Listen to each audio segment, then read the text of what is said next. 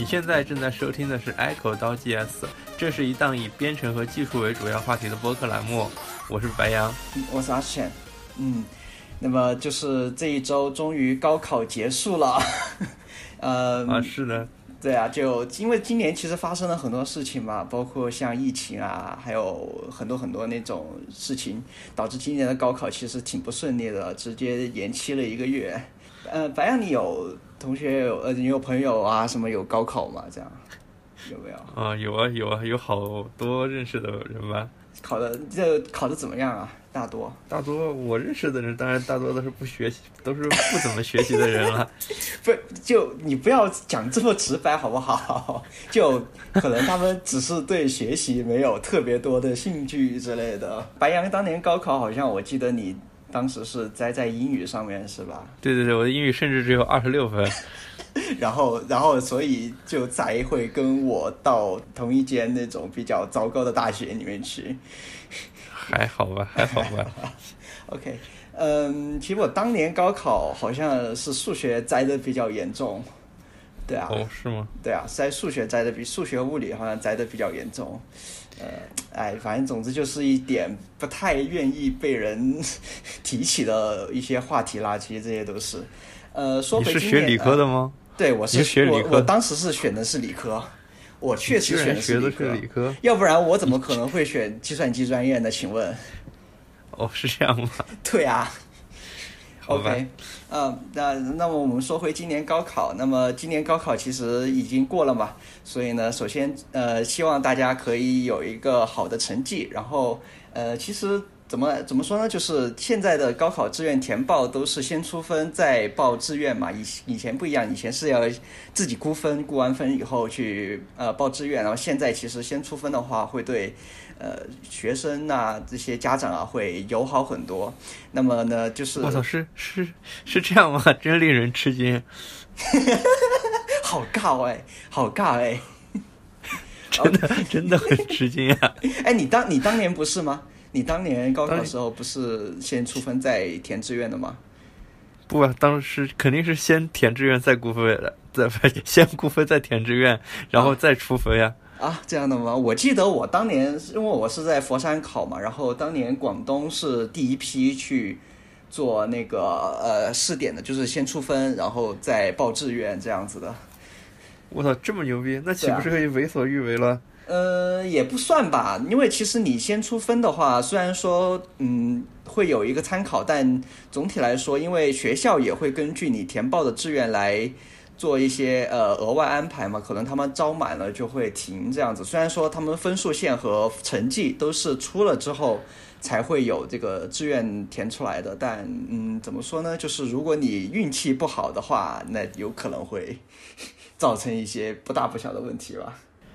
哦，好吧，好吧，那确实比较友好了。对，这但但其实你已经比那种呃先填志愿再估分这种已经友好很多了。那么说呃说回今年的高考呢，呃，其实我们知道今年高考其实已经是七月七号、七月八号两天嘛，然后有些地方可能出了一些不大不小的一些意外事故，然后就可能，反正总之就是这个星期应该呃绝大部分的吧，就不说全部，绝大部分应该都已经考完了。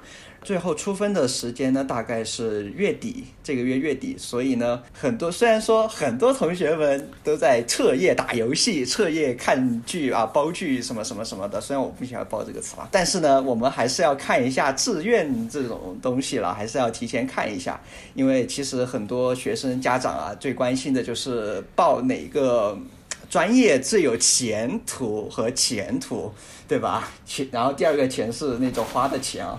当然，我们也知道很多学生也会，呃，想要说我要立志于去学程序编程这一块儿，所以呢，我们今天的 Echo 到 JS 节目呢，就来聊一聊有关于计算机高等教育这一块儿的一些事情吧，可以给大家指一指一些呃方向或者是怎么样的。哦，好耶，好尬哎，真的好尬哎。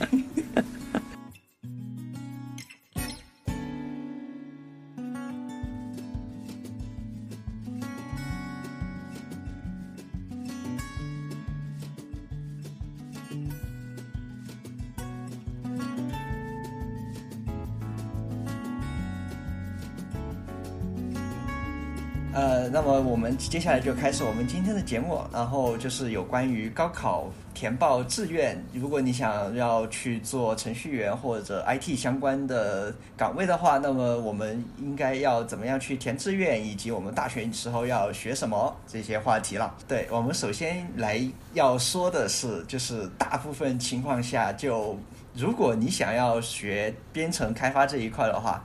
基本上你在大学填报志愿的时候，只需要填报说我要学那种计算机科学，就计科嘛，这一个就基本上八九不离十的了。完整的名称叫做计算机科学与技术。对，很多大学都会有这样的专业的。然后基本上，如果说是你成绩够的话，选这个基本上是不会有错。但是就是怎么说呢？就是大学里面你学到的东西呢，就不太会像。你想象中那么对你的职业生涯有很大的帮助。首先，第一方面呢，就是呃，虽然现在的确有些学校会说我会去教学生 Python，但是其实他那那种 Python 的一些教学的出发点是因为学生学起来快，学起来简单。而不是说，呃，Python 实际上会对你的呃职业会有多大的帮助？为什么就忽然说到 Python？因为因为其实我们大部分人说要去写程序，就可能是我们这一代吧，或者上一代人这样子。他们提第一个提到说学写程序的话，就是会说是学 C。对啊，是的，对，就因为因为大家。的概念就是你要学程序的话，你要先学 C 嘛，然后包括上一代人也是这样的，所以就很多大学至今都会去教 C，然后教的大家都是非常痛苦这样子。而且就是说，即使你在你的大学会给你学一些比较嗯比较有用的东西吧，或者这么说，但就是说，其实本身 IT 技术也是一个更新迭代非常非常快的一个呃技术就领域嘛。对的，对的，大学里学的都基本上是落后的这种。呃，其实就是落伍是一方面，就是本身大学学是落伍是一方面。呃，怎么说呢？就是呃，你即使是大学会教你说非常实心的技术，那么到四年之后，有可能这种技术的一些方向啊和一些呃理念啊都已经面目全非的了。即使只是以这样的一个出发点来说的话，我们在大学里面去自学的话，肯定是百分之百是逃不掉的了。啊，是的，其实大学的一个更加核心的。目标吧，就是要去学习如何学习这件事情。呃，其实你有有没有想起过我们在大学里面上的一场那个模电课？那个老师其实在课上说过一个让我至今非常记忆深刻的一句话，就是说是职业高等院校和呃普通本科高等院校的最大区别在哪里？职业的高等院校它其实本质上是教你去怎么去完成，用广东话来说是完成，就是怎么去工作。怎么去这样子的？然后你高等院校就普通本科高等院校的话，是要告诉你是怎么去研究，它本身这个倾向性是不同的。刚才继续说到技科，那么在技科方里面呢，实际上是有小的这个专业的细分的。它的方向呢，一般有第一个呢叫做网络网络开发，网络开发。第二个呢就是数字动漫，第三个呢就是不是数字媒体吗？啊，都一样。我记得是数字媒体。第三个呢，就是我们刚才说的这个软件工程啊，但是在我们那一届的软件工程取掉了，我跟他就我跟 AS 就一起搞的网络网络开发这一块的，对。主要是因为那个数字媒体他要画画，不会画。不是不是画画的问题，主要是我当时那个数字媒体的那个课程挺水的，我是觉得。哦，是吗？对啊，你不觉得吗？有点水，我是觉得。哦，他们他们会教 Unity，他们还会教 RM 呀，这不是 这不是希望做游戏的我们吗？没有啊，没有啊，就是他那种。怎么说？就你在任何一所那种校外培训机构或者职业高中吧，才会学到一些东西。而且现在 Unity 的话，呃，不是很吃香啊啊！不过这都是后话了。不过这都是后话了。我们之后会聊，之后会聊到 Unity 的。我们之后再继续说。嗯，我们先，我们先回到本期的一些主题。那么，白羊你自己有总结有关于编程啊那些信息技术的一些开发的一些职位方向？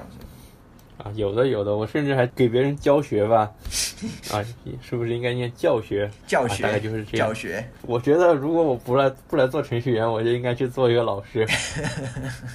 你你好像大四的时候就开始这么说的吧？好，我们我们先说回今天的话题。那么我说一下关于技术岗这方面的方向，下面都是我个人的这个标准啊。首先呢，我可以把它分成三个大的方向，第一个呢叫做工程师，一个呢叫做研究员，还有一个，嗯，算是两者之间吧，就是搞数据的这样的人。所谓工程师呢，是只要解决一个实际的问题，就是要应用技术来解决问题，就是所谓的工程，这一般称为工科。那还有刚才说的这个研究方向的这个呢，一般来说我们称为理科，就是去研究更深的人类未知的奥秘。你这个说的也太那什么了。大概就是这样。那么先从工程这方面来开始说，那工程呢分为三部分，分别叫做开发工程师、实施工程师和测试工程师。那么所谓的开发工程师呢，就是我们常说的程序员啦。那这里边又分为各种各样的，我们稍后会说。那么实施工程师呢，就是我拿一个机器，你给我装个系统啦，然后这个系统里面内存不够了，你要怎么重启一下应用啦？然后呃，我要同时装很多台机器，那你不能一个一个装吧？你得想一个更好的办法。之类的，那么还有我把程序写好了，你你要把这个程序部署到这个机器上，那么又要怎么做？这就成为实施工程师。其实严格来说，这个比较职位化的那种描述，应该是运维、运营、维护这一块的这样子。但是至少在我们公司的那个表格上写的叫做实施工程师。接下来呢，就是测试工程师了，就是测 bug 的。他们一般不懂技术啊，他们 他们也有懂技术的。他们要求明白的技术呢，一般是那种测试相关的技术，就是如何能够自动化测试这样的东西。那这个和真正的开发是不一样的。所谓的自动化测试这样的技术，实际上就是去看一个测试工具的说明书，给这个测试工具写插件这样的感觉，跟真正的开发是有区别的。嗯啊，大概是这样。那么接下来还有就是关于这个研究方向，那就是关于算法呀这方面的东西。也就是这个就常说的那种算法工程师那一块的。这个就比较艰难了吧，因为他要探索一些人类未知的方向。刚才白羊说的有一些虚无缥缈。我稍微再细化一下吧，其实就是我们常说那种算法工程师嘛。大致来说，就是他会啊，算法工程师会从一些大数据里面去研究出一些规律和一些嗯关联的一些东西。我们常说的大数据呢，大家可能理解为数据量有几个 G 或者几个 T 这样子的数据叫大数据，其实不是的。严格来说呢，大数据是这样的，就是它是一种非结构化数据。那么什么是结构化数据呢？就是比如说我们放在数据库里。面一些可以写在表上的一些数据，就是我们归纳称它为对归纳好的数据呢，我们就称它为结构化的一个数据。其实大数据指的就是这些结构化数据之外的数据，因为结构化数据只是在数据世界中的一个比较小的一个部分，所以呢，我们才会称外面的数据更多的数据叫做大数据。就是这些数据呢是非结构化的，比如我今天的行程是怎么样的，这种东西呢是不可能被一个表格去集中起来的。那么，呃，我们的算法工程师呢，要做的事情就是从这些非结构化数据里面找出之间的相关性和关联性，来去做一些这样的一方面的一些研究。对的，这是这个研究方面的一一部分吧。还有一部分就是要解决数学上的某些问题，或者我要写一个更加牛逼的软件，或者我要提出一种更加牛逼的数据结构、更加牛逼的算法，它可以达成现在这个业界的程序所不能做到的一些事情。比如说搜索引擎吧，成百上千的数据，怎么样能够在几秒钟内就返回出结果？怎样的一个架构才能够支撑这个系统来运行？这样的一些设计啊之类的东西，这是关于科研方面的。一些研究吧。最后呢，就是刚才 AS 说到的关于这个数据处理。那 AS 说到的仅仅是一个部分了，还有比如说像是寻找一些数据的规律啦，分析这个数据未来的走向啦之类的事情。那有一些预测这样子的一个。那这方面呢，你一方面呢要学数学啊，你至少应该有一些数学的理论，又要把这种理论应用于实际。那这个就是我们比较常见的。这个关于数据的职位，后两种呢都是比较难的。那么前一种工程师呢，就是比较搬砖的这样的感觉。工程师呢，基本上不需要学习什么新的技术，就是不需要去搞什么科研、时代前沿的技术，你只需要能够学习这个语言或者这个工具的使用方法就可以了。嗯，刚才白杨其实大致跟我们讲了一下关于信息技术的一些呃一些职位方向吧，应该说是。嗯，更深入来说的话，我们主要还是今天来聊的还是有关于工程师这个方向，就是我们开。开发这个方向的一些分层啊，或者是一些领域的一些介绍吧。可以这么说啊，是的。那我来介绍这个工程，或者说关于计算机本身的技术，它一共涉及到哪些方面这样的感觉吧。我们知道呢，计算机它是有很多分层的，最底层呢是跟硬件打交道的，就是电路啦这方面的东西，而最上层呢是不需要跟硬件打交道的。比如说我写一个网页，我不需要知道这个电路是怎么运行它的之类的啊。那最底层呢是单片机啊、嵌入式啊这样的东西。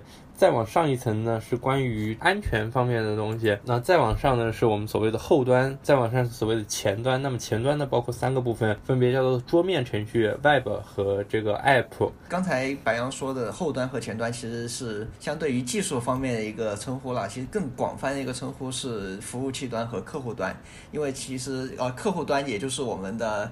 我们客户就是我们用户在用的那一个部分，所以它会称作叫做前端。然后，呃，从客户端相对的，那么就是后端，也就是服务器端了。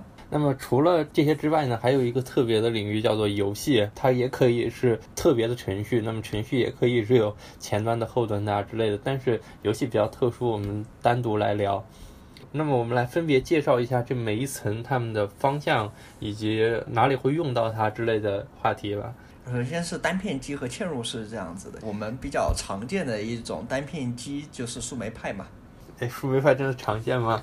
对啊，我觉得已经是大家可以买到的最便宜的一种。哎，其实树莓派它本身是给那种发展中国家，就是叫什么发展没那么好的国家去做一些呃。教学用的一种东西，然后因为它实在太便宜了，所以就已经变成了就几乎是普通人能买到的最好用、最便宜的一种那种单片机。对，加上好用的话，确实是的。但是如果普通的，其实我们最常见的单片机呢，是所谓的五幺单片机啦，什么 STM 三二啦这样的。所谓的五幺单片机，可能一个也就一两块这样的东西。因为本身其实单片机它其实是需要去做一些比较。深层次的编程才能够正常使用的，所以啊，是的，对。那我们比较常见的这个单片机的应用呢，实际上也是无处不在了。比如说这个关于这个电梯的控制啊，比如说这个路灯定时它会亮呀。以及一切你可以看到的一些比较简单的自动化的部分，比如说什么遥控赛车啦，啊，甚至我们常见的智能家居啊，这些东西全部都是单片机来构成的。它实际上呢就是一个小黑片片，上面呢有很多这个引脚，那每一个引脚呢都可以是高电压或者低电压。你要做的呢就是通过程序来控制每一个引脚分别是高电压还是低电压。对于单片机来说的话，它本质上其实和那种我们说说写。代码那种编程不太一样，就是实际上它的操作呢，跟逻辑电路会更有关系一些。它里面所编程所要用到的技术不是特别的多，基本上呃，你想要它干什么，你就简单的写上让它干什么就可以了，没有太多的这个技术门槛。呃，没有编程的技术门槛，不是没有技术门槛，这很有技术门槛，好吗？啊，你不需要知道东西的。但是在程序上，你不需要知道什么什么结构啦，什么什么架构啦这样的东西，对啊，那些乱七八糟。是的。与此同时，你需要知道的是电路，要组成一个电路，你的这个元件它的电压是这么多，那你至少得能够焊焊上它的什么电阻啊，让它能够在正常的电压下工作啦之类的。单片机一般会有什么原理图？你也能得能看得懂，里面全是电路。接下来我们看一下安全这一块的。那安全这一块呢，一般讲的就是所谓的逆向工程啦、网络安全啦这样的东西，还有一些关于硬件方面的破解啊这样的。呃，我不知道 AS 以前有没有玩过那种小霸王。小霸王我倒是没玩过，第一台游戏机都是 PSV。对啊。哦。好吧，啊，那种小霸王以前是插卡带的嘛。如果你把卡带拆开来看的话，里边是一个小小的硅片吧。那个片片上呢有一个黑坨坨，那个黑坨坨其实就是一个胶，剥开里边就是芯片。它之所以放一个黑坨坨，就是避免你剥开，你要剥开就整个会破坏掉，就是避免你来破解这样。比如说你刚才说到这个 PSV 呢，它也是很久以前它刚出的时候我也买了，它当时还没有破解，然后后来呢就有人去拆解它的电路啊，或者去研究它的这个软件的漏洞啊之类的，然后就所谓的破解了，就是可以玩免费游戏，就是可以把游戏的内容拷出来，然后做成数据，然后再把数据拷到卡里就可以用。这样这些呢都是关于安全方面的问题，还有就是我们所谓的黑客。呃去攻击别人的服务器啦，去获得它的控制权啦，去里边放些木马啦之类的东西。那这些呢，都是安全相关的内容。刚才听白羊这么说，可能会觉得说啊，安全好像特别黑暗，怎么教你去？其实本质上不是的，它本质上是这样说，就是给你提供一些技巧去。发现你程序中的一些漏洞和一些不对呃不正常的一些东西，去封堵它，去把它完善啊，是本身是这样的一种目的。大家都知道，其实本身我们写程序的话，不可能是写出一个完美程序或者是怎么样完全没有漏洞的。那么这时候呢，去比黑客更提前知道这些程序里面所存在一些错误是非常重要的一件事情。所以安全这一块呢，也是非常重要一些嗯一个领域，是的，相当于是。好，那接下来呢，就说后端与前端。那么后端呢，就刚才也大概介绍过了，就是说。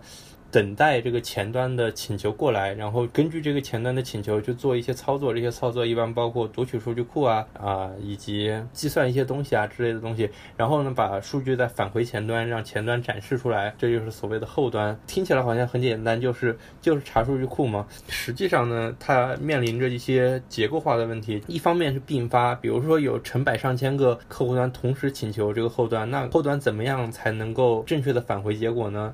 查询的条件越来越复杂的时候，我应该怎么保持这个程序的简单性、可修改性这样的快速响应这样子啊这样的问题？对，那这是后端以及它的难点。那么前端呢，一般认为有这个桌面程序 Web 和手机 App。桌面程序我们一般有很多个平台，一般来说有 Windows，有这个苹果的 OS Ten，还有这个现在其实已经改叫 macOS 了，就是这一下。哦，是哦，是吗？对，因为其因为其实 OS Ten 它版本号是十点几嘛，因为刚才过去的 WWDC 二零嘛，已经把那个版本号改成十一了，所以 OS Ten 已经不适合这种叫法，他们已经正式改成 macOS 了。那不应该叫做 OS 十一吗？这个你这个你得问苹果先问我没用，他们的 OS Ten 已经用了十年了，就是他们那个版本号维持在十已经很久了，这样子。啊，我们最常见的桌面程序就是 QQ 啊这样的东西。那另一方面呢，就是我们的网页。其实现在比较常见的网页的真正大家都在用的程序还是不是很多吧？很多呀，你比如我们现在在用的 ZenKit，类似于说类似于 ZenKit 啊，或者说些网上，比如说腾讯文档啊、墨石墨文档啊等等啊，还有那个 Slack，它本质上也是个网页嘛。就是真正基于浏览器上的这种程序啊，我们常见的什么 OA 系统这种，一般是在里面的。但是这种东西就用起来有一种不爽的感觉。怎么就不爽了？就是说怎么说？就是 Web 它本质上来说是一个最怎么说？就是最普适的一个东西吧。因为其实几乎所有的设备都可以访问嘛，可以就不会考虑到平台或操作系统这样的一些。对，可以很方便的跨平台。对。那还有一部分呢，就是这个手机 APP。那手机呢，当然现在有两大阵营，分别叫做苹果和安卓。一个一种是 Swift，一种是 Java 嘛。啊，他们各自呢有各自的这种编程语言啊之类的东西。另外呢，我们在手机上面还有一些异军突起，比如说套壳网页，再比如说这个微信小程序这样的东西，那也算是手机上的一部分吧。最后呢是游戏，那游戏大家都知道嘛，就是各种游戏，对吧？对啊，其实游戏来说的话，它本质上其实后端其实还是那些技术嘛，就服服务器端还是那些技术，就针对网游啊，针对网络游戏啊，本质上后端其实也是跟。之前我们说的那些服务器端、后端这些东西是一样的。游戏呢有一个比较重要的部分，是因为你要呈现的这个内容就是要炫酷一些嘛，所以你可能需要一些调用显卡的这一部分能力。常见的有 OpenGS，有微软那个 DX 啊之类的东西。本质上来说，如果你去直接调用它们的话，还是挺麻烦的。所以呢，就会有一个。叫什么？游戏引擎？对，这样的东西出来，比较常见的游戏引擎，就比如说有那种啊，Unity 和 Unreal Engine 就虚幻引擎嘛。现在大部分游戏开发者好像会优先选择 Unreal。哦，是吗？对，因为这怎么说呢？就是 Unreal 简直就在做慈善。我跟你说，就是他们那个引擎不仅好用，而且现在是免费给你用嘛。哎，这样吗？对，就是 而且就是说是它本身是说之前。你要使用到 Unreal 引擎的话，你是要给他们先给他们一笔授权费。现在就不用了，现在就是它根据你的收入分成嘛。而且就是说，如果你是的，你的这个游戏的收入在多少钱以下，它是不收分成的。哇，这么妙，这么妙！对我最近还在学 Unity 呢，那我现在可能要改变策略。就我们先把游戏这一块先放一放，我们可能后面的节目会再说。然后我们现在先来详细的聊一下，我们要学这些东西的话，到底该学什么？在学某一个单独的方面的知识之前呢，有一个非常重要的通用的一些技术，你我我觉得你是必须要了解的。第一个呢是 Git 版本控制，我觉得这个是一个至少是一个任何一个编程的人都应该会的，但实际上呢，那种三脚猫的程序员都不太会。啊，这样的吗 那？这么夸张的吗？我还以为、我还以为几乎所有人是就是所有写程序的，这个应该是基本功，我是觉得就我们公司的那个那些老程序员都不会，我也是惊了。这样的吧。你能继续他们？就只会就只会那个小乌龟点点点冲突了还不知道怎么办，真是。好，那么一方面呢是这个版本管理，那版本管理有什么好处呢？就是你可以很方便的和别人进行协作，那这是一个非常重要的。如果有一个大大带你一起玩的话，就很方便。如果你连这个都不会，那就很难很难 很难开始聊了。然后下面呢还有一些计算机原理吧，至少你得知道什么叫做内核，什么叫做 shell，什么叫做终端这样的一些简单的东对，西。就至少至少你要对计算机如何运作，或者是软件是如何运行的，会有一个基本的概念，啊这样子才这些能继续这些比较相关的关键词，比如说像环境变量，像像环境变量，像环境变量。比如说像环境变量啊，还有一些内核和一些呃，写叉八六，你总该要知道这些架构啊，这些你总该要知道一些。这啊，是的，在另外一个方面呢，你应该要学习 Linux，因为大家实际上一般人用的都是 Windows 吧，你至少需要学一下什么是 Linux，你至少应该敲两台命令，至少应该在上面装个 GCC 啊，实际的跑一下编译啊。之类的逻辑，还有比如说 make 呀、这样的东西，这样你才能够比较清楚的了解程序里面是怎么运行的，怎么生产程序的这样的逻辑。嗯，我觉得这个只能说推荐吧，必要性是不是不太大？应该是推荐。啊、这当然是个人意见了。另外还有一个更加主观的个人意见，你应该去学一下什么叫做函数式编程。这个这个题目我们我们放到后面再说行吗？我们放以后节目再说好吗？好好好，你这个私货有点太多了。对，我们现在终于可以分着这些领域来看看到底应该学什么了。首先是呃，希望去深造单片机的一些同学们啊，有什么技术是必须要去掌握的呢？那在单片机这边呢，你需要学的是，首先 C 语言你是绕不过去的，在很多单片机的编程里边，只能用 C 语言来写，因为 C 相它相对来说是一个底层一点的语言嘛。甚至有些因为这个东西跟硬件很相关，你写 C 的时候用的编译器都不能是 GCC 这样的东西，都只能是这个单片机的生产商提供的编译器。所以说，很多时候 C 是绕不过去的。那当然学 C 呢，你就需要知道里面的基础是要有的，然后指针是必须要学的。因为指针指向内存，内存来控制那个口的高低电压嘛。然后另外一边呢，这个电路是要学的，模电、数电都得学吧。然后另外呢，如果你要搞一些比较复杂的事情，要去学这个编译原理啊之类的东西，还有就是编译之后的汇编之类的东西吧。在单片机这边呢，你主要的工作都是在设计电路啊，甚至包括焊接啊这样的东西。在程序方面，只要能大概使用就可以了，不需要太过于纠结。单片机的一些呃人员，其实他大部分时间都是在做电路方面的一些工作啊。其实他们还所谓的打板啦之类的，我就不是特别懂了。OK，接下来一个就是安全方面的一些东西。那在安全方面呢，呃，这个其实是很难的，因为一方面呢，你要了解程序编译运行是怎么运行的，另一方面你又得知道它在电路里是怎么实现的。啊，如果你要考虑网络这方面的话，你需要知道一些网络的细节啊，就是 IPTCP 协议每一层它具体的逻辑是什么，这些是非常困难的。没有书会教你，呃，你如何去当一个黑客啊这样的东西，它只会教你，它只会教你各个方面的这样的小的知识，然后呢，你你要自己把它总结起来，自己来联系起来，这样来使用，这样。有关于那个一些加密技术，肯定是要了解的了，应该。啊，是的，加密当然是要有，还有什么压缩啦之类的。对啊，这些就其实其实其实本质上来说，你安全这一块的话，还是相也相对比较底层的了。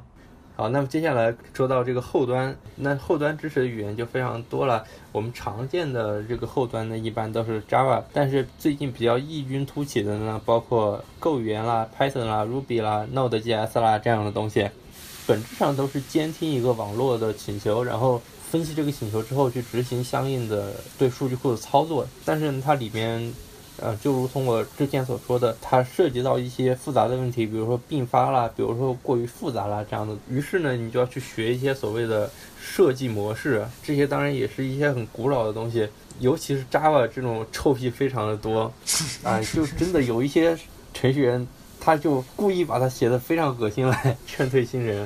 Java 大家都知道，就是非常非常长嘛，他们那个变量名就特别特别长嘛。Java 所谓的完全面向对象嘛，就有一个笑话叫做“我想要一匹马，但是我必须要建造一个马圈”。其实现在其实大部分人，就像我刚才说的，好像很多那种公司都会用 Python 来，呃，不是公司，就很多学校会呃教授 Python 嘛，以替代 C 嘛，因为我们就我像刚刚才说的，就是大家在上一代程序员或者我们这一代都会认为说 C 是一个必学的一个东西吧，啊，现在其实慢慢已经转换成 Python 了。至少我最近看到的关于 Python 的这方面的新闻都不是让人很高兴啊，尤其是一些微信公众号，它吹的 Python 吹的太过于恶心了，就是就是什么一个普通的白领学 Python 之前天天加班，什么都做不好，数据也分析不出来，学了 Python 之后秒秒钟搞定，然后还升职加薪，简直就是胡扯。在这里应该跟大家先说一套说一下，就是说 Python 它本身本质上只是一种编程语言。那么只要是编程语言，都有它的特点和一些嗯缺点。那么其实我们要做的事情呢，就是去发挥这种编程语言它的那个特点，然后去做一些比较适合于它去做的一些事情，而不单是功利的说我去学 Python 我就一定会有一个比较美好的未来啊，或者是怎么？我觉得这这个看法是相当不对的啊。是的，其实他们都是在为了卖他们的 Python 的课而已。对啊，卖卖卖卖课啊！网上我之前看到有一个梗图，你知道吗？就是。是这什么那个 Python 之父的教程，你要不要一套？哦，对对对对，然后然后什么？然后说啊，Python 之父不是廖雪峰，然后他会，然后那个麦克就问那是谁？就是那个忘了是谁嘛，然后反正就说了，然后就说他凭什么是？可想而知，那些卖课的人他的已经无知到什么程度？就这种课的话，呃，我觉得你还不如去自学，有有的时候就真的。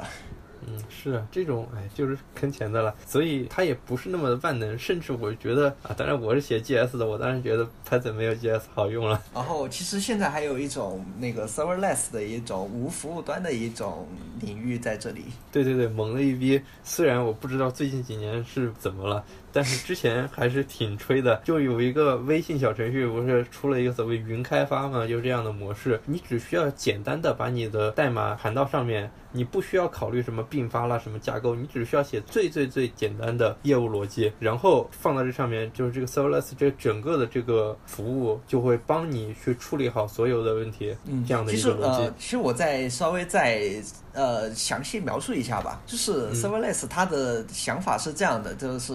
Function as a service 就 FAAS 嘛，就外国特别喜欢 XAAS 这种模式，那就把这 software service 嘛，然后现在变成 function service 嘛。然后它大致的想法是这样的，就是你程序员或者说我们的服务只需要在这种云上面去部署一个函数，那么客户端去直接访问这个函数，然后函数直接得出结果，这样的话就可以避免一大堆这种服务器的一些维护啊，这样子的一种呃开支和一些对对对对，说的妙呀，简直比我说的好。好多了，对，就是这个意思。其实如果说是 serverless 这个东西呢，大家都说是一个大方向，但其实就是说，呃，它也没有完全替代好一个后端吧。因为其实后端它本质上还有一些不可替代的一个部分，比如说像是一些数据分析啊。而且就是说，如果说你想对你自己的业务有控制权的话，完善的一个后端服务器那是必不可少的。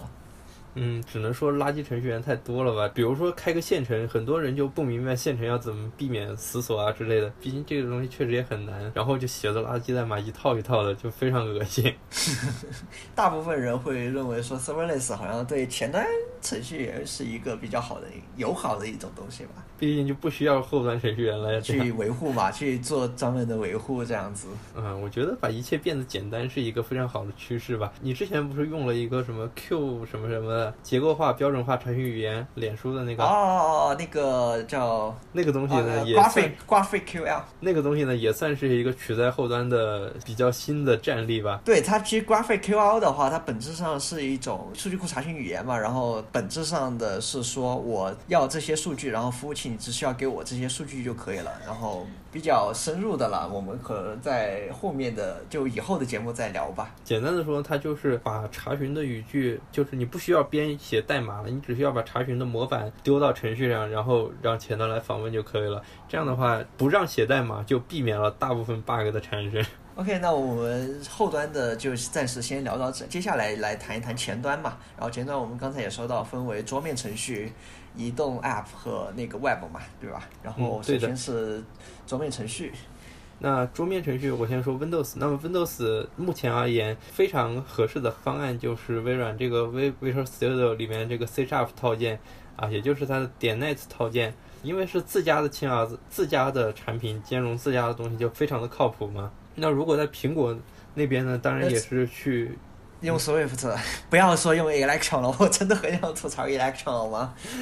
啊好，总之呢，就是说在苹果那边，如果你要开发桌面程序的话，当然也是打开那个 Xcode。对，然后那它有没有？那它不应该改名叫做十一 Code 吗？啊，没没有 Xcode，它那个 X 不代表 ten 啊，它就是一个 X 啊，这它不是罗马数字啊，因为你你 OS ten 里面那个 ten 是罗马数字嘛。哦，这样吗？对啊。好吧。那总之写苹果的，当然也用苹果的自家亲儿子就可以了。那如果写 Linux 的话呢，就有很多选择，因为 Linux 它是一个开源的东西，它各个的开源项目在群雄争霸。现在大多数人比较选择叫做 Qt 吧。其实 Qt 是一个很神奇程序，我理论上好像见到有很多 Windows 程序也会用 Qt 这样的框架来做啊，好像。嗯，是的，Qt 它实际上是一个多平台兼容的，当然在 Windows 的表现没有 C# 好了。啊，这样子。然后还有一个比较古老的，也是 Qt 的竞争者吧，叫做 GTK。这个是用 C 写的，写的真的非常痛苦。那还谈什么竞争？然后有什么优势呢？就是可能是比较比较，可能是比较早的老前辈吧。OK。还有就是电子，电子是一个非常不错的。Electron，你还是说英文吧？Electron。虽然它有一些问题，它主要的问题在于太臃肿和太占内存，但是呢，它确实是一个非常简单可行的方案。至少你不需要了解其他的编程语言，会写网页你就可以写这个，就非常的简单方便吧。嗯，那么其实我再稍微详细说一下吧，就是 Electron 是一个独立的一个。团体吧，是是不是？应该是，嗯嗯，一个独立的团体去做的一种开发框架。虽然说我一直以前一直以为它是 GitHub 开发的，因为 GitHub 它有一个编辑器叫 Atom 嘛，然后 Atom 是原子，Electron 是电子，我就以为他们俩是有关的。好像它它是一个独立的那个。呃，开发的一个团队做的，然后这种开发框架的一个最大特点就是可以很方便的将一个网页转换成桌面应用，然后它的转换方式其实非常简单粗暴，就是将那个 Chromium 的内核。嵌入到那个程序里面中去，大家都知道嘛，Google Chrome 浏览器它的内存占用是非常严重的一个问题嘛。虽然说刚刚已经大致的说是改掉了百分之多少多少的那个内存占用的一个问题，但就说如果说是你多开了很多个那种 Chromium。程序的话，就 Electron 程序的话，那么那个内存呃消耗真是还是相当可观的。但就是说如果你只是想聊个天等等等等的话，那么用这个的话还是有点吃力的。性能总会解决的嘛。这个，但是有很多非常不错的程序就是用这个来写的呀，比如说我们常见的 VS Code，对不对？啊，对，其实那个 Atom 也是用 Electron 写的，好像就是我刚才提到那 GitHub 的做的那个。对的，还有 GitHub 出的官方客户端也是，还有我们建的这个 Slack 这个东西也是。啊，对，也也是用那个 Electron 建的。所以它已经占据了世界的半壁江山呀。并没有，我我现在非常讨厌 Electron，好吗？虽然说它的确开发起来很方便，就是了。因为它是基于浏览器的嘛，所以也是这个多平台的。当然呢，它在某些平台的表现当然不如原生的好。比如说 C# 可以去读内存，可以去侵占另一个程序的内存，这样比较 hack 的功能，这个肯定是做不到的。但是呃，一般也不需要做到这些嘛，对不对 ？OK，那我们正好提到了呃有关于网页开发，因为刚才 Electron 本身是基于网页来做的一个开发框架嘛，那么我们正好就过渡到了呃网页这一块了。你 我以为你就正好安利一下我们第一期节目。别，哦，一样的吧，就是我们正好就过渡到那个网页开发嘛。其实网页开发其实过了很多年还是那几套东西嘛，HTML、CSS 和 JS 嘛。或者说近两年吧，网页开发有了一些新的想法，比如说我们异军突起的 Webpack，还有那个 GULP，还有 Node.js 这一套的所谓前端的技术栈，这个栈已经相当的深了，它涉及到很多很多很多很多的技术，当然这些技术是在互相打架的。那目前来说，啊，Webpack 这一套东西成为了主流。本质上来说，就是如果你想从头自己手录一套 HTML、CSS 和 JS 的网页的话，是完全有可能的，是完全行得通的，而且你也有可能会做到和大产品一样的一种高度。但是这样的话会消耗你非常非常多的精力和时间，就非常不值得。那么现在的其实比较好的一个实践就是通过 Webpack 和一些脚手架来完成这种前端网页的一些开发，这样子。啊，是的。说到前端网页，当然这个样子也是一个方面。那常见的一些想法，比如说像 Vue，像那个，呃，我又不知道怎么做，R E A C T。那那 Vue 和 React。啊，React。还有那个 Angular.js 也是一个竞争者吧。网页开发这一块的话，其实虽然说它本质上还是 HTML、CSS 和 JS 这一个组合，但其实本身的分支已经非常非常多了。然后你自己去手录一个，也像刚才说的，也是完全不可能的嘛。所以基本上就是完全完全不是不可能的。就就基本上这根据沉没成本和你的经历来说，个人经历来说，基本上就。可能性很小嘛。总之，Web 这一方面呢，基本上现在还处于这个神仙打架的状态，而且相关的标准委员会们都并没有觉得这个状态有什么不好，还在疯狂的推新的标准。ES 现在好像都出到八了。啊，对，就是 ECMAScript 嘛。不过本质上来说，这其实也不是一个坏事吧？应该，因为你 Web 的话，其实是已经是现今唯一一个相对来说可以在。任何平台运行的一个东西了。对于大公司和一些个人来说，你的开发成本是降低的。你要跨平台的话，它的开发成本相对是最低的。那接下来呢，是在说这个手机的 App 的开发。第一种呢，当然是我们熟悉的这个原生开发，那就是安卓呢有他们自己提供安卓的工具，苹果呢有苹果的工具，对吧？你只要按他们的工具去搞就可以了。那安卓之前是用 Java，现在好像换换了一个，对，它换了一个，这 K 什么的，呃，我看一下，然后，Kotlin，虽然我还没有用过，啊，然后苹果的话就是他们主推的那个 Swift。除了这个编程语言之外呢，还有里面的一些设定吧，比如说怎么布局啦，里面的这个数据怎么传递了，怎么样建立一个售后服务啦，各种各样的设定都了解了，你就可以开发一个手机上的程序，还是挺有趣的。而且其实你做移动 App 的话，有一个非常好的优势，你知道吗？就比如说，你被公司辞退了，或者说你不想干了，然后你有可能会可以通过这种移动 App 来自己做一个独立的 App 嘛，然后去做一些创收之类的，去把卖卖掉嘛。对啊，其实很多这种例子的嘛。如果是你是搞那种后端服务器端的话，那么这种可能性会相对小很多嘛。除了这种原生开发之外，你也可以选择所谓的微信小程序，好像 QQ 现在也出小程序了，支付宝也有了呀。呃，而且就是说最诡异的一个事情就是，这些小程序平台它本质上是一个封闭平台嘛。然后用的技术全都是开源技术。如果你想要搭建一个手机的程序给别人用，但是又不想那么纠结的话，一个小程序其实是一个非常好的选择吧。它的最大一个劣势就是说，那些用户就必须要使用那些 App 才能去正常使用这个东西。但 QQ、微信、支付宝哪个人手机上没有呢？我没有，行了吧？我没有，可以了吧？我承认我没有。还有一种这个开发 App 的这种模式叫做混合开发，简单的说就是网页套壳，其实就跟那刚才说的那个电子怎么读来着？Electron Electron 有异曲同工之妙，就是写一个网页套，因为我们的原生开发里面有一个空间叫做浏览器空间，就把写的网页套到那个空间里面。不过其实好像它的那个。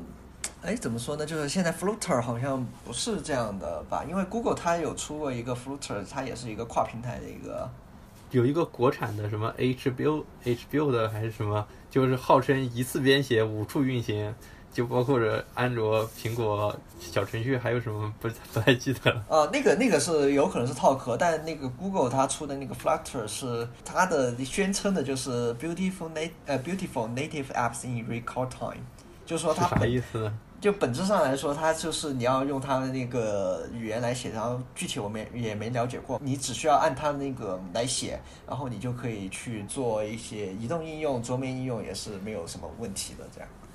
嗯，说完了这些，那么接下来再说一些刚才说到的其他的层面。就刚才说到研究方向的这个算法，那简单的说就是你要去看数学理论了。首先，数学包括数学的各种分支，你都是需要学的。那么还有一方面呢，计算机和数学的交叉学科吧，叫做可计算性理论，就是图灵搞的那一套，这个是一个非常重要的。另外就是复杂度分析啊之类的东西。当然，现在的数据处理还包括着啊所谓的大数据啊这样这样一套一套的东西嘛，都是要学的。如果你要去搞数据，搞数据方面的话呢，首先数据库你要用，而且要用不止一个数据库，可能那种 Hadoop 呀这样的东西你是要去学的。另外呢，就是机器学习啊、大数据啊、数据分析啊、数据挖掘呀这样的理论和实践都得都得要会。那么在这方面呢，比较主流的就是 Python，但是但是但是 GS 也可以用。因为本身它 Google 出过一个那种机器学习框架嘛，然后你用那个的话，其实很多语言都可以用，但其实最好还是用 Python 嘛，因为 Python 本身就是回凉胎的一种操作，用 Python 来写机器学习。就是谷歌，就谷歌那 TensorFlow 它对啊，TF-Boys 嘛。支持 Python 也支持 GS 啊，GS 当然是后增加的，主要是 Python 里面有很多科学的库。G.S 呢？它发现通过浏览器可以调用这个 WebGL，WebGL 可以去调用到显卡，所以就可以通过 G.S 来做一些调用显卡，就会变得很快。这样，所以 G.S 也就可以支持这样的写法。那剩下的还有就是所谓的运维实施工程师，当然你装个系统这种东西。我觉得大概学一下就会了。在之后呢，尤其是你需要了解 Linux 的各种服务啊之类的东西，你甚至要比开发了解的更多，因为你是运维嘛。对，就是你需要去把那个机器跑起来的，而不是写程序要去把机器跑起来。开发只要保证它在本机上能够正常运行就可以了。除此之外呢，如果你要做得更好，比如说程序有更好的性能啊之类的，比较推荐的就是 Docker 啊、微服务呀、虚拟化呀这样的技术，嗯，包括他们的原理，你可能都需要了解一下。那剩下呢，就是关于游戏这个方面。那刚才也说到了，实际上就是 Unity 和那个 Unreal Engine 的一些东西了，其实就是。实际上我在听 AS 说之前，我以为 Unity 是比较行业的标准。在此之前，大学的时候我也玩过几个引擎，一个叫做 COCOS，这个东西估计已经死了吧。还有之前有一个国产的引擎，看起来还是挺完备的，叫白鹿。哦，白鹿现在好像是做小程序那一块会比较多人用，好像是，好像是，因为我对我只是听说过这样子。然后还有一个比较小众的这样一个引擎，叫做 RPG Maker，那个不叫引擎了，那个那个可能叫做开发工具多一点吧，因为它本身可能不是很底层的一种编写，而且也不可能写出特别那什么的游戏吧。应该。其实也有一些复国主义者，他们在正在试图就是用显卡支持的 RM 这样的啊。总之呢。RM 上也有很多有趣的游戏吧，基本上都是小游戏，所以玩这个基本上就是小打小闹这样的感觉吧。还有就是刚才 AS 说到的虚幻啊、寒霜啊这样的东西，呃，我是没有玩过，因为听说挺贵的。哎，其实你现在可以去他们那个叫什么 Epic 官网去下载那个 Unreal Engine 的，就是呃，你首先你要去下载那个 Epic 启动器，那本质上是一个 Epic Store 嘛，就是 Epic Game Store 啊，游戏商店嘛，然后它里面会有那个 Unreal Engine 给你下载的。然后现在是四点几版本是最新的，因为五才刚刚出来嘛，然后 PS 五的实际演示把他们大家都惊艳了一遍嘛，就是这样。好。好，立即学习看一看，你可以去看一看。OK，呃，接下来最后一个话题，怎么学？对我们刚才列了一大堆那种大家可能每个方向不同要学习的一些东西，那么接下来我们要去怎么去学它这些东西的一些问题了。啊，这个也是仁者见仁吧，但是在对，就就先从先从白羊你自己的经验开始，你去给一点建议吧。这样好，第一个建议就是，不管你怎么学，你首先要把游戏和电视剧啊这样的东西抛开。大学 千万不要，千万不要太过于沉迷这些东西。在端正心态之后呢，那要学的话，我比较推荐你先不要去学具体的东西，先去学习如何学习这件事情。比较推荐的一本书叫做《如何阅读一本书》，虽然它里边废话也很多吧，但是它讲得很清楚吧，就是。我后面会把这本书的那个豆瓣链接放上去。好，这本书它里面所推荐的，或者说我理解的这个感觉，就是你要学习一个东西呢，是一个主动的过程啊。当然，写书的人他肯定是会花他的所有的能力来尽量给你讲清楚嘛。但是你自己也要尽量的能够理解，才能够学懂。不是说你跟着哪一本名著或者跟着哪一个老师去学，一定能学会。必须要去主动的思考，自己提出问题，然后自己用所有能够找到的途径去解决问题，这样才能够学会这样的感觉。比如说我现在学呢，我就是。找到一个科，找到一个啊，首先现在有一个题目嘛，那在这个在这个题目下面呢，我可能会去找很多的相关的书，然后每一个都看一下目录，搞清楚它大概的框架，再自己思考每一个点里边有哪些细节。有一个很有名的方法叫做费曼方法，大概讲的就是，如果你要学一个东西，你的办法是想象你去给一个完全不懂的人把这个东西讲清楚，你在讲的时候，你就会发现有各种各样的问题，你就自己去把。它解决就会，当你对你自己的演讲满意的时候，呃，你就是学会了这样的感觉。还有一个比较推荐的一个做法呢，就是去多去实践。呃，比如说像是你写程序，如果你要去熟悉它的那个语法，那么你，呃，最好的方法就是去多写，去，呃，从你的练习中去发现问题，去。知道啊自己哪一点去做的不好，然后去自己去把这个习惯去纠正。如果说你是做嵌入式开发，其实也有对应的这个问题啊，就是说，比如说我的电路哪里不对，或者是这样子，然后去练习和一些纠正，这样子，也只有在实践中你才会去发现这样的问题。哦，说得好。哦，其实我们今天内容已经差不多了。其实我们录下来已经差不多一个一个半小时了，包括剪剪出来可能会短一点点啊。嗯。最后的最后呢，祝各位高考的学子们能够上到自己心仪的学校。对。好。然后白羊也说点什么吧，不如。那就是好好享受大学生活，不要像我们这种老了。对你，你慢慢来，你慢慢来，慢慢从头来。好好享受大学生活。趁着年轻多做点梦，你看我跟 AS 在大学的时候还写了很多软件呢，啊，基本上我们也是在那个时候提高的吧，这样的感觉，啊，所以就是想做什么就去做吧，做一些所谓的改变世界的事情，虽然最后并不一定能够改变世界。OK，然后我们那我们今天的 Echo 到 JS 已经到这里了，那我来结尾了。好，OK。感谢你收听 Echo. dot. js，欢迎你在喜欢的音频平台订阅我们，以便第一时间获取节目更新。我们推荐你使用泛用型播客客户端订阅收听 Echo. dot. js，但你也可以在 Apple Podcast、小宇宙、蜻蜓 FM、网易云音乐以及 Spotify 搜索 Echo. dot. js 或编程回响找到我们。我们的官网地址和听众反馈邮箱详见 Show Notes。在 Twitter 和 Telegram 搜索 Echo Jazz Podcast 可以找到我们，并关注我们的社交账户。我们也欢迎通过小宇宙 App 收听播客的用户通过评论向我们发送反馈。另外，我们还有听众反馈 QQ 群，群号是六三九五八七九五九。呃，今天的节目就到这里了，我是阿斯全，我是白羊，嗯，那我们下期再见，拜拜，拜拜。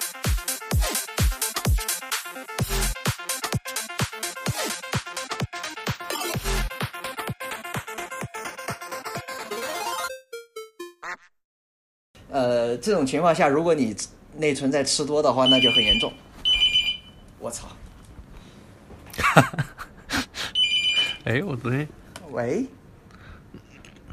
啊，你好，啊，B B 二六啊，B 二六啊，啊 B 二 B 二三，不好意思，对啊对啊，啊啊这样的哦，不好意思，哦好好好，不好意思不好意思，哦好吧，走错房间了，我操。等一下，我们我们先暂停一下。